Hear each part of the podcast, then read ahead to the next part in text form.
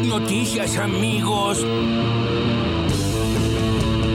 Secretario General de la Unión Obrera Metalúrgica, Antonio Caló. ¿Pensás que Juntos por el Cambio podría ir por los convenios colectivos y vuelve al poder? Sí, van a intentar todo. Yo no, no, no pienso para los trabajadores. Ellos son representan a los grandes capitales. Leía y escuchaba quiénes son los que presentaron todo este cambio profundo que quieren hacer con, con la iniciación, con la flexión laboral. Y yo le preguntaría, si lo tengo cara acá y se lo pregunto, lo hago públicamente, bueno, diga, decime cuándo, cuándo trabajaste atrás de una máquina, cuándo te levantaste a las 4 de la mañana, cuándo hiciste cola para tomar colectivo. Los tecnócratas no me gusta que opinen sobre el trabajo, lo que dicen los libros, no tienen idea de lo que dicen esa, esa gente que, que presenta sus proyectos, ¿no? En Twitter es facilísimo opinar. Con Daniel Filmus, ministro de Ciencia, Tecnología e Innovación. Ayer habíamos anunciado con el presidente de la Nación, después de haber trabajado con Martín Guzmán, con el Ministerio de Economía durante la semana, un anuncio importantísimo para los investigadores porque hay un plan de jerarquización, teniendo en cuenta que cayó como el 40% el salario de los investigadores durante el gobierno de Macri, y este plan de jerarquización va paulatinamente recuperando los niveles que teníamos en el 2015, así que este 10% es importantísimo, implica casi una recuperación del 20% respecto del momento en el que llegamos al gobierno. Ojo al Cristo.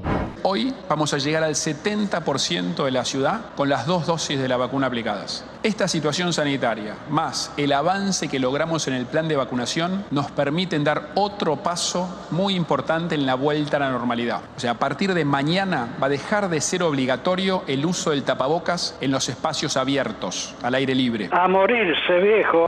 Cualquiera de todos los que militamos, militamos con el fin último de transformar una realidad y el mayor lugar donde uno puede transformar la realidad es ser presidente. Sería deshonesto, hipócrita contestar como contestan todos, falta mucho, no lo sé, estoy esperando. ¿Quiero ser presidente? Sí, claro que quiero ser presidente. Lo dije antes de votar. Ya se sabe que en Argentina muchas veces, con algunas determinadas políticas mediáticas y comunicacionales, hay que andar explicando hasta lo que es obvio. Pero muchas veces con las cosas que hacen, terminan poniendo nerviosos y mal al resto de nuestros compatriotas. Los que estamos en política tenemos el cuero duro y estamos acostumbrados. Pero la verdad que los argentinos y las argentinas se merecerían mejores medios de comunicación para que no los amarguen tanto, ni los irriten, ni los pongan tan histéricos a todo el mundo muchas veces por cuestiones que ni siquiera son verdad. Hace tiempo que están nerviosos y tratan de poner nerviosos a todos los argentinos. ¿Qué te pasa, Clarín? ¿Eh? Habla con la verdad, decile la verdad a los argentinos. De hecho, la reforma laboral que habría que hacer es tan profunda que habría que prohibir cualquier otra actividad para un dirigente sindical que no sea ser dirigente sindical. Nada de ser empresarios, ni diputados, ni senadores.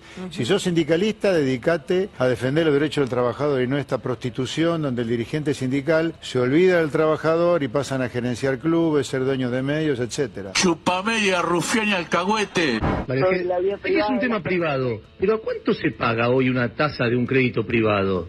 Se paga alta, te aseguro que se paga muy alta, pero todo lo que quieras saber está en mi declaración jurada, mi cuota, todo es más, acabo de presentar la nueva declaración jurada de candidata, puedes verlo todo ahí. María Eugenia. Chicos, muchísimas gracias, pero tengo que cerrarlo. Gracias. Gracias.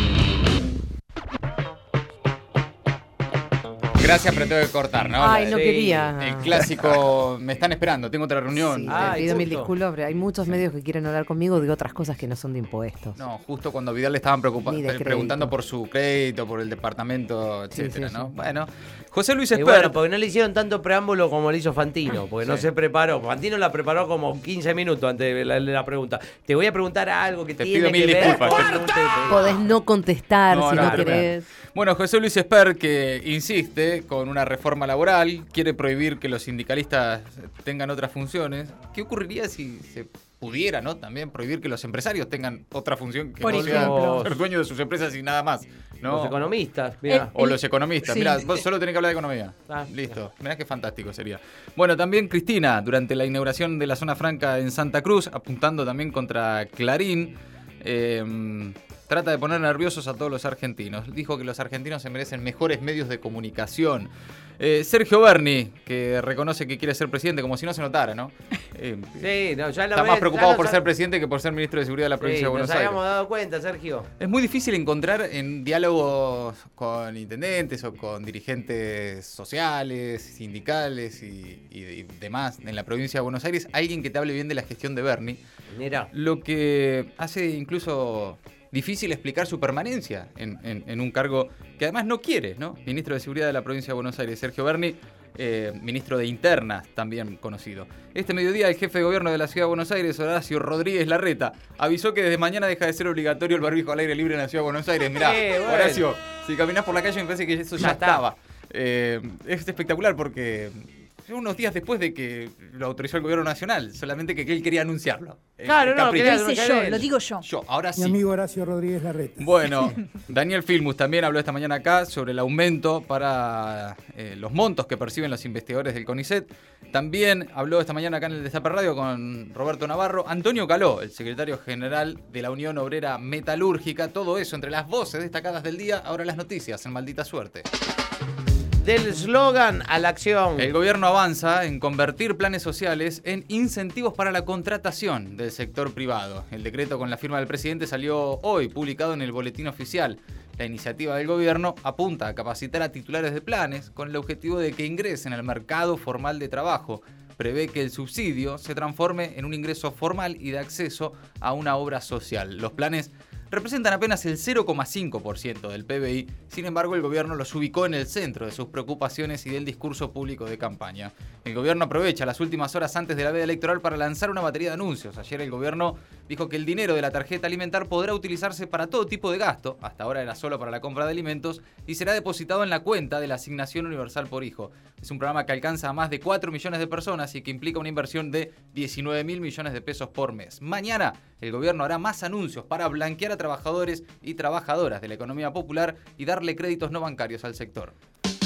Congelados o por las nubes. Pulseada entre el gobierno y empresarios por los precios de productos básicos y alimentos. El secretario de Comercio Roberto Feletti estuvo reunido ayer por la tarde poco más de una hora con representantes de empresas productoras de alimentos y bienes de consumo masivo.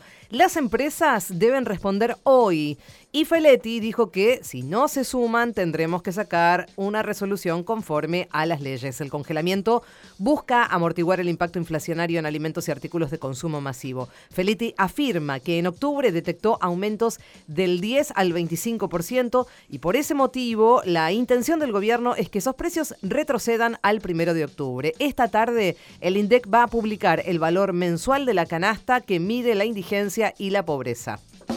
Mejor que con Macri. Repunta la industria, el uso de capacidad instalada trepó al 64,4% y anotó su mejor agosto desde el año 2017. Es la sexta suba interanual, pero la primera vez en tres meses que el sector industrial crece en comparación al mes anterior.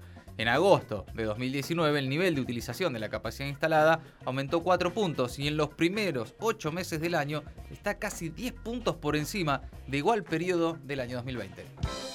Que se vengan de todas partes. Se elimina el cupo de personas para ingresar al país y se podrá hacerlo sin test de antígenos al llegar.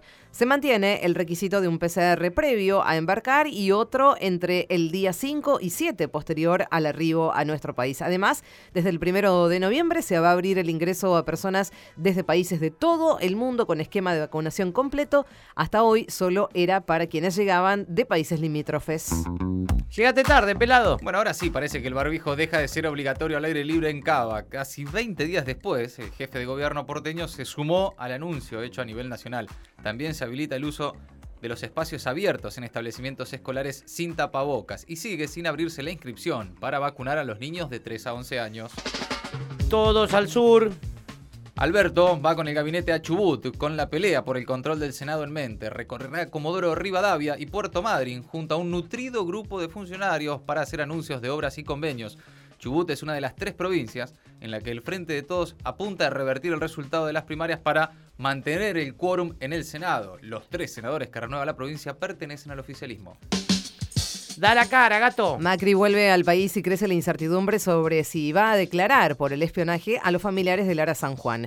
Es probable que pida una prórroga a través de su abogado Pablo Lanuse. El macrismo ya empezó a intentar embarrar la cancha al reflotar una denuncia de un grupo de abogados de represores contra el ex juez eh, Martín Baba. El expresidente está citado para este miércoles. Ni el primo de Macri sostiene la mentira. En la causa por la obra pública en Santa Cruz, el primo de Mauricio Macri, Ángelo Calcaterra, derribó la acusación contra Cristina Kirchner. El empresario fue citado como testigo y dio precisiones técnicas que demuelen la acusación. afirmó que las redeterminaciones de precios son habituales y que las empresas que tienen localización en una zona del país tienen ventajas comparativas con el resto. También brindó un dato que complica la polémica pericia que se hizo en este caso. Estado de excepción en Ecuador. Guillermo Lazo decretó este lunes el estado de excepción para todo el territorio nacional durante 60 días, con la decisión de sacar a los militares a patrullar las calles junto a los policías. El presidente de Ecuador pretende combatir la violencia a causa del narcotráfico. El conservador anunció además la creación de un comité de defensa legal de la fuerza pública encargada de defender a policías o militares que puedan ser demandados por ciudadanos en el marco de acciones de seguridad. Maldita suerte. De 15 a 17. En el Destape Radio.